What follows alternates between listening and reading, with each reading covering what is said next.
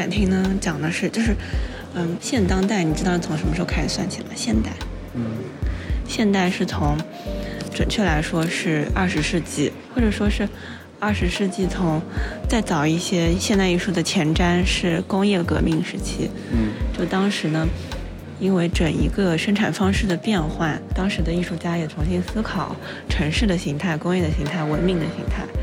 现代艺术的开端是杜尚这个人，你知道杜尚的小便池吧？嗯杜尚提出一个概念叫做 “ready made”，现成品。他把一些现成的工业革命的产物产品，比如说小便池、自行车轮或者什么什么东西，直接放在美术馆里面，用美术馆这个空间、这个场合去合理化这件事物的存在。就我们用一种审美的眼光去看这个小便池。去思考它的存在的意义什么什么的。美术馆它并不只是一个展示的空间，它会，它是一个让人去质疑一些事物的定义和边界的一个场合。我记得那个小便池是是倒放，不是，就正没有倒放正，就正儿八经一个小便池放在中间。然后你可以看到，就是从嗯进入到那个现代主义之后，也就是说二十世纪进入到工业文明之后，当时的画家处理的一个问题就是重新去观看肖像或者是风景，重新用另一种眼光去观看我们以前观看过的东西，比如说人啊、景物啊。像毕加索提出了新的一种观看方式，就是立体派的这种，不像以前画画你就是有什么画什么。他提出了，比如说你像这个人，他画一个人，并不是我画他的正面，我就把他正面，我从正面看他，我就从正面画他，而是说，呃，在一个人的整个图景上面，你可以既可以看到这个人的正面的样子和侧面的光影。就是毕加索在画一个人的时候，他会在一个平面上面去放置这个人正面和侧面，甚至是其他角度的效果，去把它画在一张脸上面。这个其实是由塞尚提出来的，塞尚是现代主义之父吧，但是这里面没有放进去，因为这些人其实都是塞尚的后人，他们学习了塞尚如何看待事物的一个眼光。就是你别看这是一一张脸，一个身体，其实为什么他有的脸是绿的，有的脸是暗的，或者怎么样？就在这张脸上面，就比如说我现在我现在我看你正面看你，然后把你这个这一面画下来，然后我再转过来看你的侧面，但我把你的侧面也画到这个脸上面，所以他的一张脸上面有好几个角度。这件是罗伯特·德劳内的作品。虽然不是毕加索，但是他们都同属于立体时期，呃，立体主义时期的作者，所以他们的风格是差不多的。其实我觉得这个馆、这个展览，如果说能把现代主义讲得更清楚的话，应该从塞尚开始，就是说印象派的后印象派的晚，就是印象派的晚期，后印象派和现代主义的开端。但是这里没有，所以我觉得有些跳脱。所以你可以看到。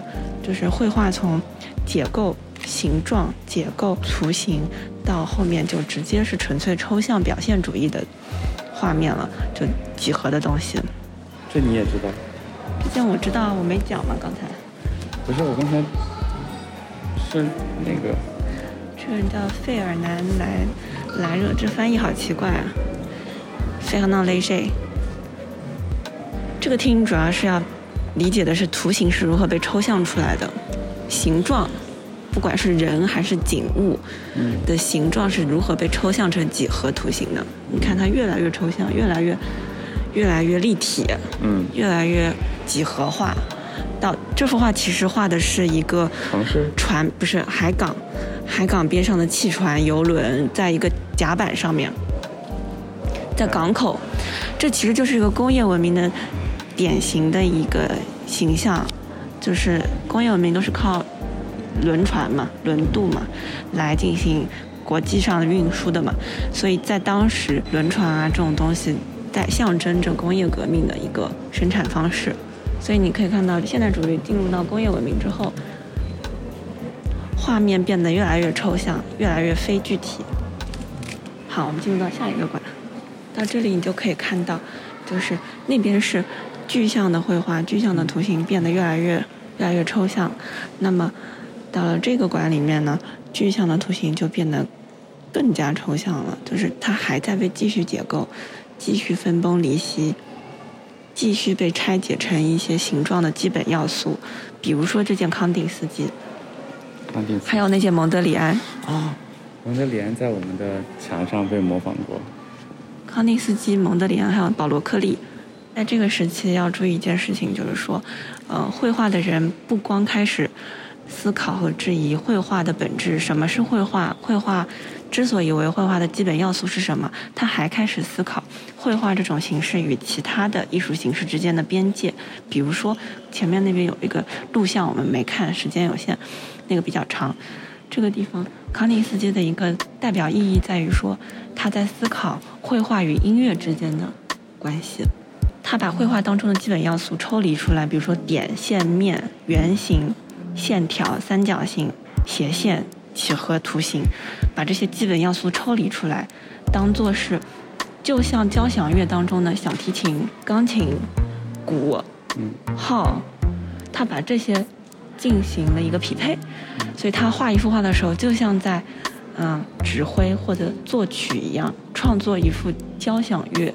他把所有的这些元素，包括色块啊，包括图形啊、形状、颜色、构图、色块的节奏和比例，按照借鉴了交响乐的一种嗯创作理念，去把它全部放在一个画面当中，形成了一种和谐的视觉效果、视觉观感。他的画很值得看的原因在于说，有一些局部你会觉得很很不和谐，有些局部你觉得很不平衡，但是你站得远一点呢，比如说你看这一个区域，你觉得嗯有一点不平衡、不和谐，因为这几个东西很分散，或者说它的颜色也并没有那么的能看出他想表达什么。可是你放大到这里一整片，你会觉得啊，这个蓝色，这个黄色，然后这一片堆积的形状，还有这边比较有空间感的一个几个图形之间又形成了一种平衡，还有这种这些线条。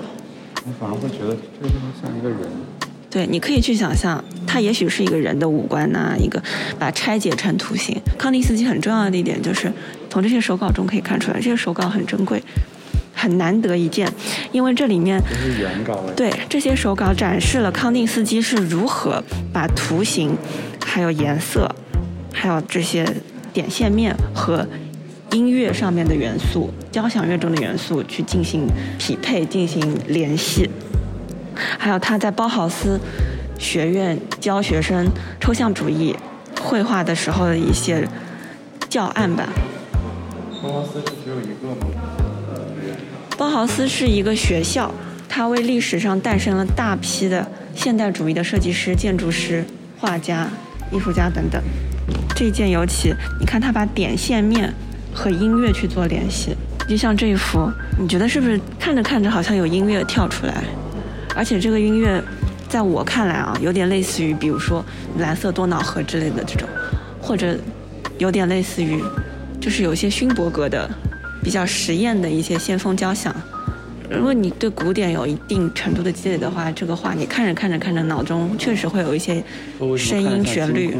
那你也可以这样理解，对，因为其实怎么样理解都可以，它不是一个具象的。你可以理解为星空宇宙，因为它这里面有平衡，也有不稳定。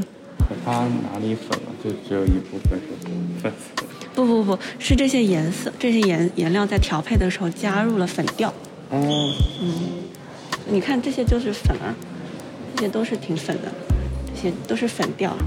你看淡淡的粉调，哦，所以我们从那个管到这个管，你可以看到形状在慢慢的被结构消失，然后这边到这个管中，形状、构图、线条、嗯，色块又和别的艺术形式进行了结合。这个时代的艺术家拓宽了这些概念的边界。然后我现在来重点讲一讲蒙德里安。好，基本上通常来说，我们对蒙蒙德里安的解释，或者说啊、呃分析，都会从他的构图。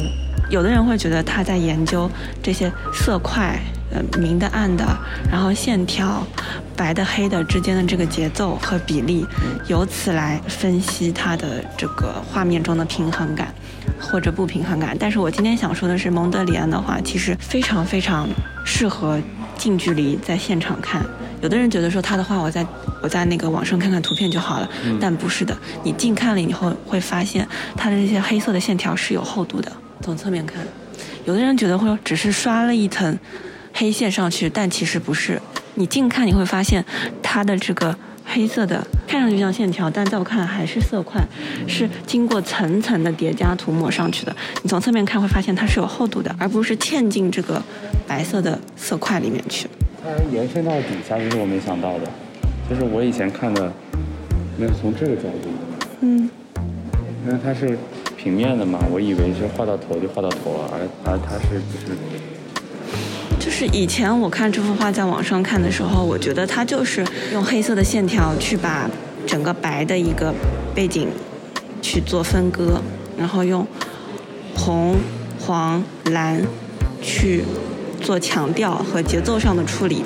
但我直到现场看他的作品，近距离的去看这幅画的时候，我才意识到黑色的色块、红色色块、蓝色色块和白色色块，它们都是平行的，没有主次关系，平级的一些构成要素。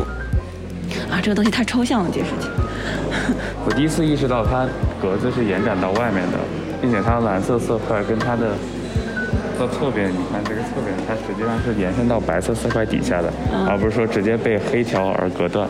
啊，对对对对，对，这是是，我意识到的，因为我平常在网上看到的作品，就是拍平面嘛，对的你不会意识到它侧面它的黑条把它的蓝色区域隔断之后，它的蓝色区域在侧面是延伸到白色底下的。嗯，好，这个时候看到这幅，这个展厅想讲述的一个故事叫做战争和创伤和艺术的嗯梦境。这个是夏加尔，我很喜欢很喜欢很喜欢他，这是什么 unicorn 吗？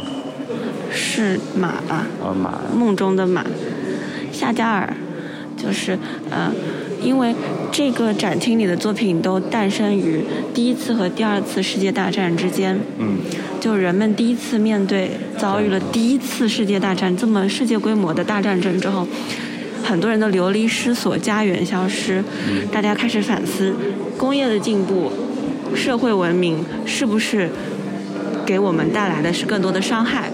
所以大家在思考技术的进步对人类的意义、人类的利弊。因此，这个展厅中，你像布朗库西，他的这个雕塑，这种光滑的镜面，这种金属的雕塑，其实是在雕塑史上是一种技术上的进步。但他用这种技术上的革新和技术手段去展示这样一副悲伤的面孔，就用来表达悲伤和失落和一些情绪。这个作品只能这么放，这个是由庞库西来规定的。然后这一幅夏加尔展示的是梦境，还有对面的米罗。米罗我有收藏他的手稿，我的个人收藏。会不会还挺贵的？还行吧，但是长得蛮厉害的。就是这里表达的也是一种，因为米罗他终其一生，他的绘画尝试和寻找的是这种孩童般的画面，像孩子一样画画。米罗是一个典型的代表人物，就是说他画画像小孩儿，他有很多涂鸦式的东西，因为他想要寻找那种孩童的纯真的本真的状态，他想要画最最纯粹的绘画。就是用比较简单或者比较像，所以就是一种梦境的状态吧。你可以理解为他的画面有有的时候像你睡梦中浮现出来的一些东西。然后对面的夏加尔也是经过了第一次世界大战以后失去了家园，他的家园被毁灭，或者说流离失所，流亡在异国他乡，所以他的画面就是在夏加尔的绘画中当中一个经常出现的主题叫做乡愁，哦。就是背井离乡。我想看他这具体想表达。前年在蓬皮杜有一个夏加尔的大展，就是个人展览。因为他是一个俄罗斯嗯，白俄罗斯画家，因此在战争当中他是流离失所的，失去了家园，然后他流亡到美国。他到美国以后，一直都在试图找回他的故乡，可是他的故乡已经回不去了。嗯，嗯，他他他有大量的作品在美国。我在纽约的时候，在 SOHO 那边有一条街上的画廊，全都是卖他的画。我还看中了一件版画。不是真，不是真迹的。你说这个吗？不是不是，我是说你美国的那个是真迹啊，但是是他真迹的版画。哦，版画。对，或者是一些素描线稿，但也很贵，一张版画三万块钱的样子。哇。有没有看过有个电影叫做《诺丁山》？OK，《诺丁山》里面男女主人公定情的一幅画就是夏加尔的一个小提琴。夏加尔画了一个蓝色的。我第一次看到有细节，啊，对对对对，这幅画是一个很阴郁、很悲伤的画，包括这个蓝色，蓝色在夏加尔的画里面是有非常重要的象征意义的。你可以看到他的大量的画当中，蓝色都是用来表达人物的情感、情绪或者一种状态。blue 是吧？这种蓝也挺特别的，夏加尔的很多画都像蜡笔画的，是因为它足够的就质感吗？嗯，我觉得还是一种对于童年记忆，对于乡愁，尤其是一些年纪比较大的人，他流亡异国他乡，午夜梦回想起来都是一些带有童年的纯真的、一丝不染的那种画面。但是这种童年又是蒙上了阴影的，经历了战争的创痛的，所以这种同质化的表达中又带带着大量的黑暗的底色，暗黑的这些阴影，你不觉得这是一种残酷的童年、残酷青春的这样一种表达？因为他没有，就是已经家乡被毁掉了嘛。对，就是他的他的形态，这些图形，这些嗯。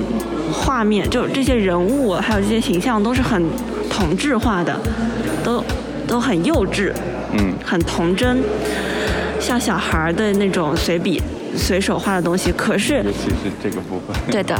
可是这些背景是残破的，笼罩在阴暗阴影当中的家园。就如果这是一个小孩画的话，表达纯真美好的童年回忆的时候。他这个背景至少应该是蓝天白云吧，或者一些粉粉嫩嫩的天空吧，然后美好的飘着炊烟的庄园吧，家乡吧。可是不，我们看到的是家乡被毁，妻离子散。对，它这个 background 的颜色就已经体现出他家了。所以你可以想象到，这种童年记忆当中的人物形象，现在如幽灵一般显现在。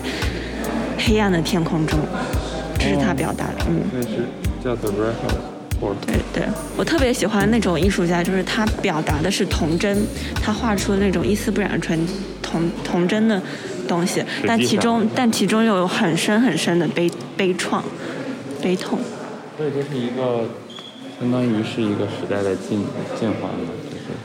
呃，这是一个特殊时代吧？这个是战争战争期间，一战、二战中间。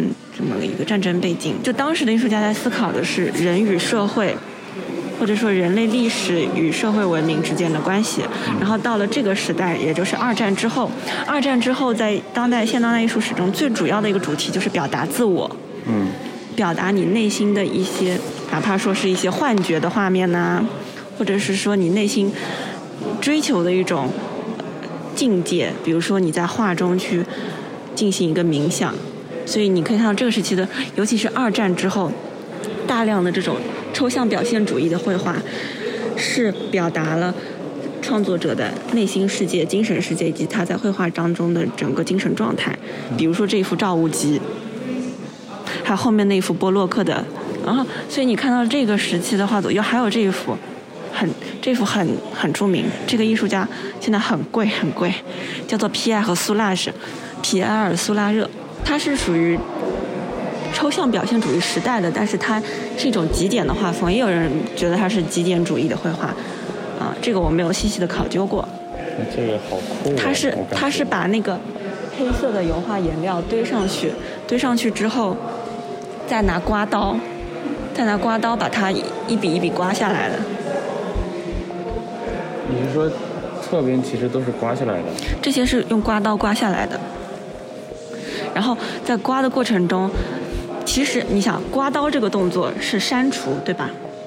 要做的一件事情是做减法。嗯可是，在刮的过程中，就是刮刀的边缘形成了线条。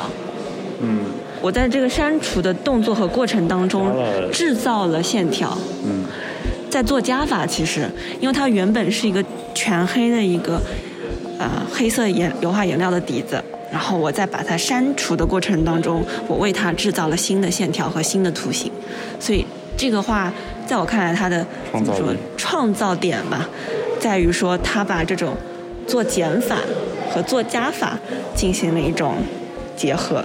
这幅画很妙的点在于，就这种画你只能在现场看，因为看出质感，因为对它对你远看你就是黑乎乎的一团，就是一个其实就是有冰嗯，尤其是它这个方向的方位的变化，尤其是你从这儿转过来的时候，光影。对对，它这个光泽，它这个光泽，它这个纹理，这幅画本身就让作品和观众产生了一种互动。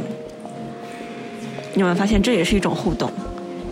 就我们在看的时候，近看、远看、转着角度看，其实我我很好奇，它刮的话，它是当时有预想这么刮，还是说就是无意中产生的就是这他自己的创造吧，嗯，他自己他红色的是什么？那可能就是在这个，它是先上了一层红色的颜料，再上一层黑色的颜料，哦，把它然后把它刮的时候会把底下的露出来。哦，这么好呢，我就觉得很神奇。咱们先转一圈。这这位就是我们的伟大的华人之光赵无极。哦，那是这是泼墨画吗？来，赵无极这个人，我可能就三言两语讲不完了，我可能在这边可以讲一天讲不完。我去，这么跟你说吧，赵无极他，嗯，如果你要粗浅的来理解的话，就是说他是就中国美院体系出来的，嗯中国传统文化出来的，但是他是，呃，四十年代、五十年代的时候，去巴黎移居，在巴黎创作和生活，然后当时受到了非常巨大的西方绘画体系的冲击，因为他所在的那个时候是二战之后，也就是战后抽象表现主义兴起的年代。他受到了那种抽象绘画的巨大影响，所以他的画里面，你想有抽象的表达，比如说这些线条、这些即兴的、随性的，嗯，当下的这样一种状态的抒发，就是怎么说很走心、很抽象，但你会发现他的画里面的构图、气韵、用色、意境尤其是意境是非常非常中国传统的。就是要远着看，会感觉而且他大幅的作品真好看。我前前年在那个巴黎国立市立美术馆有一个赵无极的大展，然后整个展厅全部都是三米高的这种大画，你在置身其中，你会觉得风起云涌。它这个是我看看主题是什么？你可以自己去想象它是一幅什么画面。你知道我的想象是什么吗？湖边，的 话我想象的是赤壁，赤壁。赤壁之战，嗯，风起云涌，我不知道，我大象无形，我想象这边是湖，上面是一些，比如说，天空啊。就是很杂乱的外面的世界，或者咋？啊，你知道这个东西就很难所以说，就是直接说出来它是什么。嗯，但就是它是开放的作品嘛，这也是观众的思维和作品产生互动的一种方式，这也是一种很沉浸式的体验。沉浸式不光只有物理上的、身体上的，置身其中才叫沉浸式。嗯，观众的大脑、思维和想象，以及他个人的生活经验和作品对和作品之间产生互动，这也是一种这个局部这个也是一种沉浸式。我觉得他的作品用四个字来形容，叫做风卷残云。嗯，气势磅礴的感觉。对，哦，这个好看啊，我喜欢这个色彩。这德库宁，德库宁吗？德库宁也很贵，很贵，很贵。很贵。它是全球哦。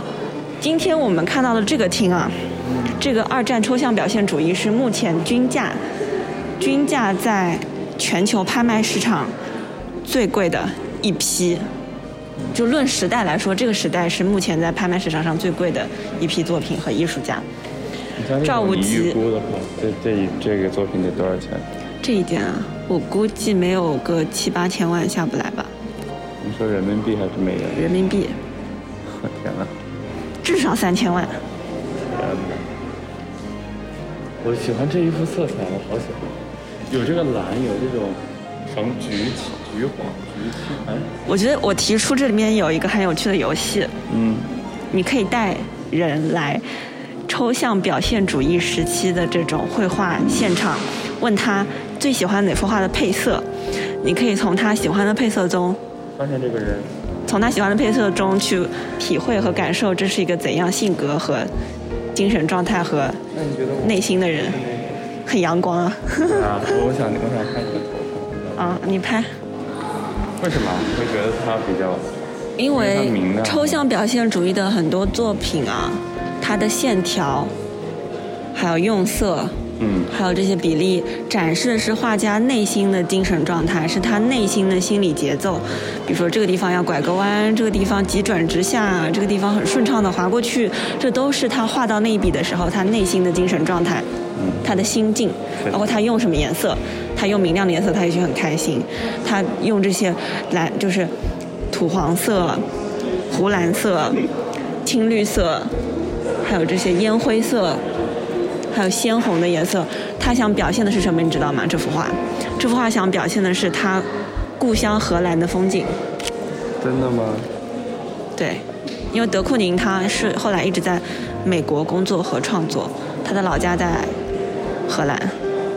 啊，哇，我好喜欢这个背景，不知道为什么。这个呢？这位是一位日本画家，叫白发一雄。这个也好。这个人呢，说实话，白发一雄，我对他的生平啊不算了解，以及他的创作经历，我只能说我在他的作品里面一直以来嗯，就盲看的，就没有过多的对他背景和生平的了解。但是他的作品向来给我一种磅礴的、汹涌澎湃的生命力，很有力量。他感觉这是一个把一个宇宙浓缩在这一团火焰当中，它随时都会爆炸。我觉得他在画太阳，太阳吗？那这是我自己的个人理解啊，嗯，我自己的我第一理解眼。看到是一滩就是很有，或者岩浆，岩浆岩，浆吗？地球内部的岩浆熔岩。我想的比较小，是雪。你可以理解为雪，没有问题。像它这种颜料，就是有部分堆积。他怎么画的你知道吗？他是把自己吊在绳子上，在画布的空中悬空，然后倒挂，对的倒挂那个颜料在他的脚上。所以他整幅画，你别看他是这样一幅画，但你想象一下他画的那个画面，他在进行艺术体操，你可以理解为，它是拿脚画的。对，他把自己吊起来，然后拿脚沾着颜料在画布上面涂抹。所以这幅画是他他的一场空中舞蹈，他的一场！杂技，这些其实也很有的讲。这幅是在美国的那个 MoMA，MoMA 就是美国现代艺术博物馆里头有幅巨大的，像赵无极那幅画那么大的一个波洛克，是缩小版吗？这个叫低画，它的绘画方式，它也是拿很大很大的画笔，甚至是可能是拖把，哦，就是那个扩颜料。沾对沾了那个颜料以后，在上面甩，这样叫低画。其实倒不会看到，会觉得很乱。其实这幅画里面也不光光只是这个视觉效果，这也是作者个人的身体动作，他的一个行为表演，他的一一场舞蹈在这幅画当中。这幅画和刚才的白发英雄一样，和这张和这幅画一样，是作者个人的一场杂技秀。这这一位先生叫做 Cy Twombly，我超级爱他，超级爱他，超级爱他。美国的，对，所以他是叫 Untitled 还是他忘了起名？啊，就是一个尝试吧。他前呃大前年他的一幅画就是也是一个无题的，但是我们称之为黑板画，也是在这样灰色的板上面。然后他拿他拿白色的粉笔画了很多圈圈，那幅画卖到了四个亿，那幅画很有名的，白色白底吗？是灰的底，灰底灰底，然后白粉笔一样的这个颜料，跟这个是一模一样的，只是那幅画太贵了，这边不可能借来，他就用相同创作手法、相同系列的一个。这种是他刻意的吗？当然了，为什么会有数字呢？你问他，问不到了吧，大概。哦，他已经去世了。这个人叫做亨利·米肖，他其实是个诗人。都是他自己的作品。呃，这边有几幅是李宇焕的，李宇焕是，呃，这个这个这个，还有赵无极。李宇焕是呃韩国的一个极简抽象表现主义的一个，能收收藏到这个里面的，都它也很贵。李宇焕跟赵无极差不多，差不多年代的。为什么那么多安排的？亨利·米肖他和中国还有很大的关系，他受到中国书法、中国书画的影响以后，他把自己的水墨创作融进去。融合了这种中国书法的写意的表达。然后这幅画不典型，但是亨利·米肖有很多水墨作品里面，这些墨点子像小人。他用中国的这种水墨的形态去表现一些抽象的形象。你想，你像这一幅，这个作品的名字就叫《中国水墨画》。接下来要来到我最喜欢的一件作品了。男生好多都挺喜欢。对，我超爱现当代，就是抬头看这一幅。这位作者叫做亚历山大·考尔德，我超爱他，他也是我全球追展的一个作者。Alexander Calder。，Calder，他才，哦不对，他是一八九八年的吧？还是一？这件作品创作于一九五零年，他出生于一八九八年。哦，然后呢，我来跟你讲一讲，这个人亚历山大·卡尔德，他提出了一种作品形态，叫做风动装置。就可以动的。风动装置，你看它会随着风是故意安排了。对对，所以我觉得这个空间作为策展来说，从策展的角度来说是最棒的一个空间，因为底下是凯利的这个色块儿，嗯，就是像彩虹一样的颜色，然后这边是欧赫利内幕的，也是色块的这个渐变，那边也是，那边好像也是凯利，就是你想想看底下的这些作品全部都是五颜六色的色彩变换，但是顶上的这件卡尔德。它是黑白的，以及这个空间本身是灰色的挑高的水泥混凝土，就是你能看到的空中的所有视觉都是黑白灰的，并且它是动态的，在根据你的视角进行转变的，而底下这几幅固定的画确实就是五颜六色。彩虹的形态，所以单纯从我的策展的这个专业角度来说，这个空间是我认为在这个展览中比较最好的一个。哦等会儿我可以带你去看另一个展展厅，是这个展览中的一个败笔，最糟糕的一个策展。好吧。那你觉得这个空间是设计的最，这种是最符合他想表达的意思的？这个做对这个展厅可以作为这个整从策展团队来说，嗯，优秀的最优秀的一个个那个设计，以及这个作品从不同的角度以及不同的风向、不同的时间，你看到的画面也是不一样的。所以这种就属于那种这也是一件开放的交互式的作品，对对你你可以进行互动，我挺喜欢这个。你可以自由把它和这个白白色的背景组成一个画面，你可以自行构图。你有没有发现，这这是一幅画面？就我认为它是如果是随机性或者不确定性的那种作品，反而更有意思。就是你从各个角度看，它就是另外的一幅。这件作品，或者说亚历山大·卡尔德的诞生，代表了那个时代人类科技水平、工业技术水平的最高水平，就是能做出这么精细、物质分布、重量、密度分布这么均匀的器物吧。是吗？代表了当时的一个工业水平。你想，那是二战之后嘛？你想它那种钢铁的铸铸造，然后形成了这样一种平衡。我们在欣赏的是那个时候工业的水平，工业的最高水平。我觉得就是那时候应该发展的应该还不错吧，因为它毕竟造了许多的你要理解一个概念，一个艺术家他在当时，他在他所在的时代，能达到的最高的艺术造诣，或者说他艺术创作的上限，是由这个时代的技术水平决定的。嗯，所以今天我们有那么多 digital art，就你可以做，你可以做多媒体，嗯有些艺术家可以做像 TeamLab 这种，嗯是因为我们这个时代的技术水平成为了他作品构成要素的一部分。每个时代的艺术家都是用这个时代的最高技术手段去和这个时代探讨，去处理这个时代。对我很认同这个。你就像 TeamLab 在基本一百年前不不能达到的，那就疯了呀！TeamLab 要是出现在一百年前，那就是惊世骇俗的震撼之作对。但它出现在今天，它就变成了一种商业化的对，就是装置，它就变得很流俗，对吧？就是变成了网红打卡地嘛，就所谓的。对。然后这个区域的，尤其是这件作品《奥里湖 The Park》，艺术发展到这个时代，也就是说靠近当代了，已经是六十年代之后了。你知道当代艺术的界定是从什么时候开始吗？从九不是六十年代开始，就六五1965六五年、嗯六六年。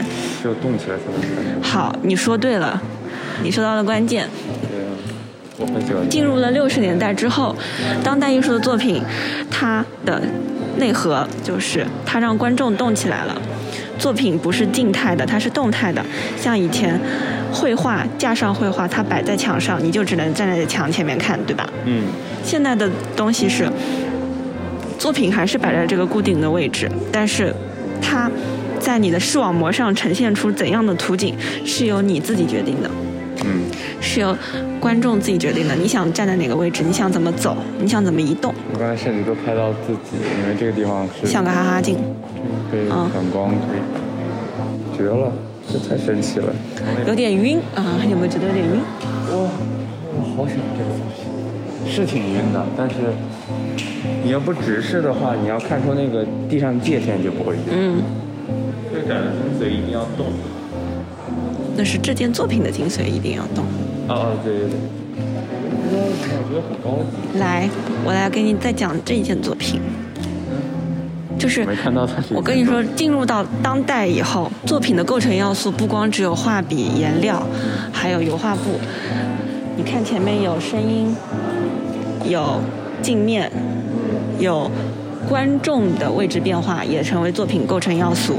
那像这件作品呢，还有刚才中间这个摆锤，它是利用磁场、磁铁、磁力来进行创作。这件作品叫做音乐，就它是利用这个磁铁还有磁场之间互相排斥、互相吸引的力量，让这块磁铁、让这块磁针去敲击底下的这根吉他弦，这是吉他的琴弦，以制造这种弹拨奏乐的效果。所以这件作品，其实你可以把它理解为一个磁场装置、磁力装置，或者说声音装置。这就是我爱看装置的原因，就是装置的构成要素太多了。对啊，而且会根据实际情况发生改变。对的，对，这个叫 Takis，还有中间这个锤摆，这个大球也是他的作品 Takis。那他也他没有打开，他没打开，不然底下会有那个磁场，对，然后会进行摆动的。怎么就没了？还有后面还有个展厅，后面更精彩。我跟你说，后面就当代了，走。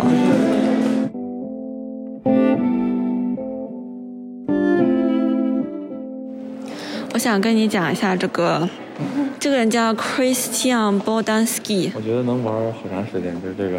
好的，法国艺术家波坦斯基，他的作品我们称之为 archive，就是 archive，就是文献艺术，嗯，为什么这么？像文献档案一样的艺术，就是这个是它很小很小很小的一个装置了，局部了。它的装置常常是很大型，整个屋子都是一件作品的那种，非常非常巨大庞大。这也算小的了，是吧？就是你可以理解为一盏灯是一个生命存在的象征。但我不懂，它它垂下来，这个人他的创作理念是表达生命存存在的一些迹象和证明。你可以理解为，可能一个方盒子就是一个人存在过的一些证据，他收藏的一些小东西啊，或者是他的照片啊，他生命当中留下来的一些笔记啊，什么什么的。波坦斯基曾经做过一个作品，就是在一个体育场这么大的空间内堆满了衣服，大概堆了三层楼那么高，很多很多很多衣服。体育场那么大？对的，一个足球场那么大。那也太夸张了，那巨大。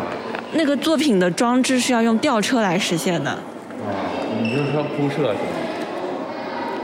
所以说他是一个文献型的，他是做文献档案的一个艺术家，他的作品都是一个人生命存在的所有的资料和一些笔记。他的作品会让人有一种庄重和肃穆的感觉，因为你知道这不是不是六百个吸铁盒，不是几千张照片的事情，而是一个一个活生生的生命。嗯。所以他的作品像墓碑，或者说像其实是那种 present 代表那种，但不是真的说是象征嘛。象征意义。对啊。这是他其实是在创作的过程中。啊，对对对对，这个视频大概。你可以看下最终的效果吧，它是把一个波浪的堤坝，在海中去填充这个堤坝，形成了一个螺旋状的一个波纹状的一个堤坝。他把它填起来，然后。海中吗？对，岸边嘛，海中。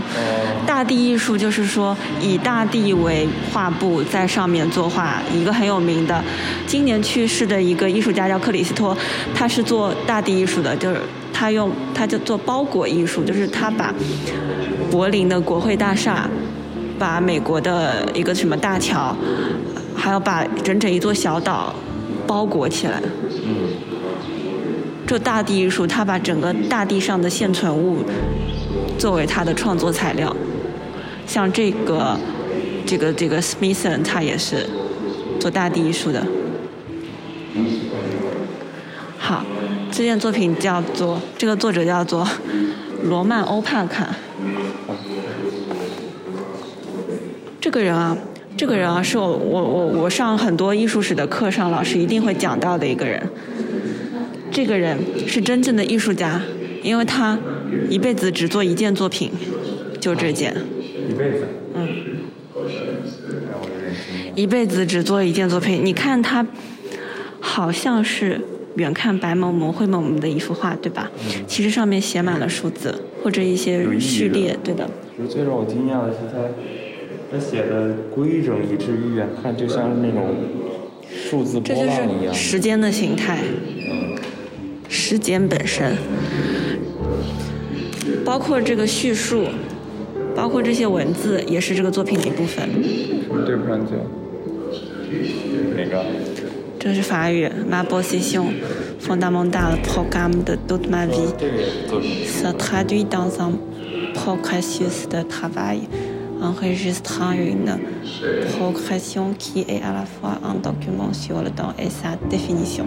你要给我给你翻译吗？每一串数字都是他生命当中一个坐标，一个坐标数值，象征了他生命中的某个事件或者是某个日期的一些细节。他在这些细节里面，他用白色的笔在这个画布上面书写，然后每写一个字母都加深百分之一的明亮度，因为最开始那个白是很淡的白嘛，所以他。每串数字就是就是白色的叠加，然后他每做完这么一张，呃，这么一一件一件作品吧，都会有一段录音，就是他把自己的声音录下来，在录音中他去念这些数字，嗯，同时他也会拍一张黑白的照片，记录下他在做这一幅作品的时候他的面部。他是长什么样的？他的生命状态啊，不管是这个声音，还是这个画布上的颜料、图像，以及他自己的摄影照作品，他想展现的是一个人的生命和在漫长的就是展示了自己的生命时间本身啊，他想啊，时间与个体生命之间的关系吧。Pour après, je ne n'est pas Pour après, on tire le temps, il faut prendre la mort comme fière démission de la vie. L'existence de l'être n'est pas plénitude, en état où il manque quelque chose. 我来给你解释，就他的每一幅画、每每一套作品都叫细节，嗯。所有整个系列都叫细节，嗯，然后这么写吗？对的，day 大爷我们念，对，这这一段话讲了什么呢？就是为了强化时间概念在这个作品里面的存在，嗯。所以他必须把死亡作为这件作品的组成部分。嗯就死亡是这个作品的一个现实维度之一，生命的存在并不是完整的，而是一个缺失了一部分的一个一个状态，就是生命的生存，就生存本身是不完整的，只有死亡能让生存完整。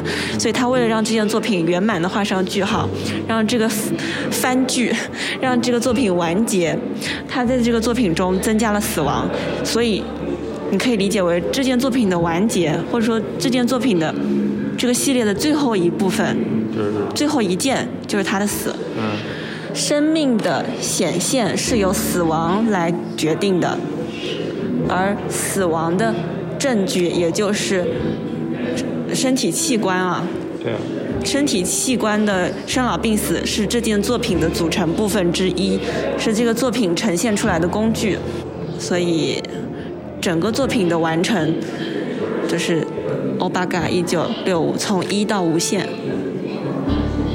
无限的意思就是他死的那一天，他不确定，因为作品他死亡的那一刻，他无法创作，嗯所以这注定是不存在的一件一个一个构成部分。就是说，他说，呃，作品是由再也没有这个概念 i n a p r e 就是嗯、no more，啊是用 no more 这个概念。啊这么写的这块吗？对 n i a d a plus 就是再也没有了。啊你可以理解为呃对呃，there's no more，、啊就是所以作品的完结是由 no more 来这种状态来体现的。可是他在这个 no more 的点上面，他无法创作，就是这个完结篇、完结章是永远无法实现的一个完成状态，所以才说它是无限的，这是一个可达到但是永远无法呈现的一个终极状态。这是 achievement，对对，你可以理解为这件作品的终结是一个无限趋近于零的状态。嗯所以是无限嘛，所以不是说到他死亡那一个时间点，对对对对，所以只能用无限符号。这样活着真的是。这位是我的梦想，就是拥有一幅他的画，他叫李希特。这个，嗯，他提出了一个概念叫概念叫做 photorealism，嗯。就是摄影现实。他的画像一张照片，你看这个像一张风景照，对吧？对。啊，这种模糊的、边界不清的、没有那种颜料痕迹的这种效果，photorealism 这个流派里面有很多画人像的、画人物肖像的画家。你看他的肖像，根本看不出那是一幅画还是一张照片，可他这就是他这是油画吗还是版画？是油画。可是你看他竟然做出了一种呃虚焦以及暗角的效果。呃，对，他是自己画出来这种效果。对对，天哪！我觉得他这个暗角的这个颜色处理就很强。然后像这一幅，这一幅我觉得会像是那种玻璃纸啊，或者是一种反光材料，透过某种反光材料遮盖在镜头前面拍出来的效果。但其实也是画。对的，我觉得它可能，为什么我看到的像植物呢？我们去看对面的那个作品。这边的作品我总共在三个地方看过，是同一件吗？还是同一件的局部，不同的部分。这个是很小很小的一个局部，我在我在那个南法的一个城市叫格勒诺布尔看过这件作品的完整呈现，两个房间吧，至少这样的房间有两个。这些文字，我第一次看到的时候，我以为是中文方块字，但我后来才发现它是英文字母，它是用编织的方式去，就这些文字是一个英国的小说家的一个小说的文本，嗯，把它编织成这些图形，然后利用光和影来构成整个装置的整体。就是这件作品的构成要素包括光，包括影。嗯，所以上面这些光其实是固定打到的。必须要打啊、甚至说在哪个位置都是有讲究的。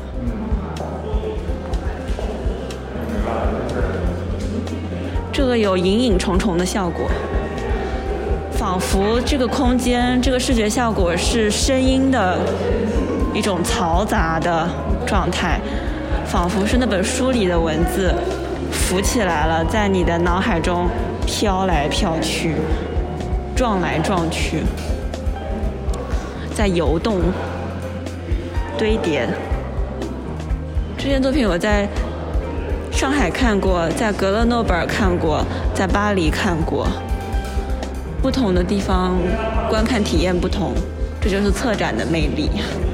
是因为策展人他决定的，如何展示，就是说如何呈现是吧？对的，有些作品的呈现方式是固定的，因为只有这样才能在观众的，才能让观众产生他想要的心流。个展厅就是我认为本场展览中最糟糕的一个展厅。觉得它空空间不够大吗？不，而是这件作品的观看角度并没有给到我们，但是因为他把这件作品和蔡国强的这个大飞机、飞机鸟放在一起以后呢，我们就不能走近走远看了。这个作品，我来告诉你啊，角度固定了，对，你知道那些东西是什么吗？这些是纸钞啊。钱是钱啊，这个是艺术家他在那个那个国家我给忘了，是地中海的一个很小的岛国，然后那个国家的货币就是已经消失，就是消失了。就是这个国家的货币已经没有了，就他不用当地的货币了，因为很小的小岛国嘛，啊。以前是有自己的货币的，嗯。后来就当地政府决定取消这种货币了，不通行了，然后这个艺术家就把当时世界上现存的所有他能找到的这个国家的货币，收集了大量的这个马上要消失的这个岛国的直接把它给粉碎。纸钞，对，然后给它粉碎了。这是一种怎么说呢？就是为是一种灭绝值得收藏的，他为什么做这种形式呢？我对这件作品的理解是这样子，因为艺术家的出现，这个文明。本来这个文明是因为一些政治经济的变动慢慢消失的。对，因为一个国家的货币象征着什么？象征它的经济文明。经济象征着什么？象征着人类活动、嗯，社会文明以及整个社会的运运作，靠的就是金钱、钱币的流通、货物的交换、金融贸易等等。